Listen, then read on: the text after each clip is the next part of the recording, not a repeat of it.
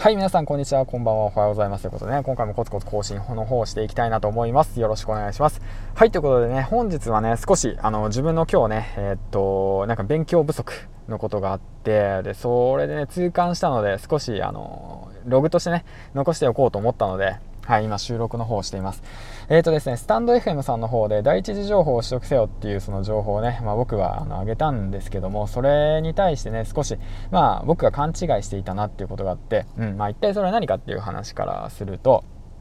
実はですね第一次情報っていうものは僕の中でその学さんだとかその池早さんだとか堀江門さんたちがあの発信しているその何て言うんだろうなあのその有料コンテンツだとかそういった情報、うん、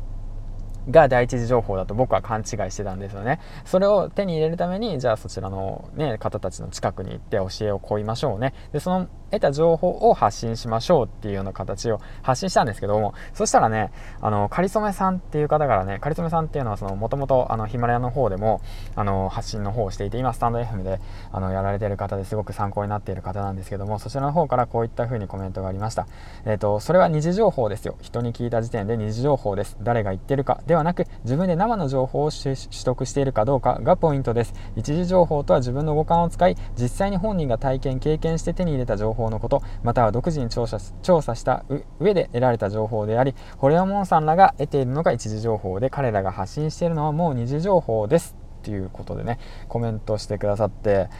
あもう、うん、その通りだなと思ってもう僕は何を一体勘違いしてたのかなと思ってね、うん、だからその僕自身が経験してることあなた自身が経験してることを発信しましょうと、うん、あれだけね自分で言っときながらもまたね、まあ、勘違いしてたなこの野郎みたいな感じでね。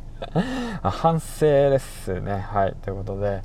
えーと、そういったことがあったので記憶のログとしてね、えーと押さえておきたいなと思いました。はい、ということでね、えっと、こういったことを踏まえてね、きっと僕の、その、なんていう、これから発信される方、結構多いと思います。YouTube よりも、その、ハードルが下がった、音声配信というハードルが下がった、ラジオトークで、ラジオで配信される方が多いと思うんですよね。で、その情報が本当に正しいか正しくないかっていうものは、やはりね、その判断するっていうのがもうなかなか難しいんですよね。だからこそ自分のね、実体験だとか、経験だとか、そして自分が調べたこと、そういったものをね、その発信するべきだなと改めて感じたので、うん、あいい学びだったなと思ってね、かりつめさんの方にはね、すごく感謝したいなと思いました。で、えっ、ー、と、スタンド FM さんの方でね、かりつめさんライブ配信だとか、えっ、ー、と、コンテンツの方をね、上げているので、ぜひ皆さんも参考にしてみてはいかがでしょうか。はい、ということでね、えっ、ー、と、今回は、えっ、と、自分の反省とともにね、えっ、と、ログの方、音声コンテンツとしてね、上げていきましたということでね、まあ、こういう使い方もね、なんか面白いのかなと思って、はい、ということで、今日は反省の一日でした。ということで、あ本日なんですけども、時間を作ってね、あの一応、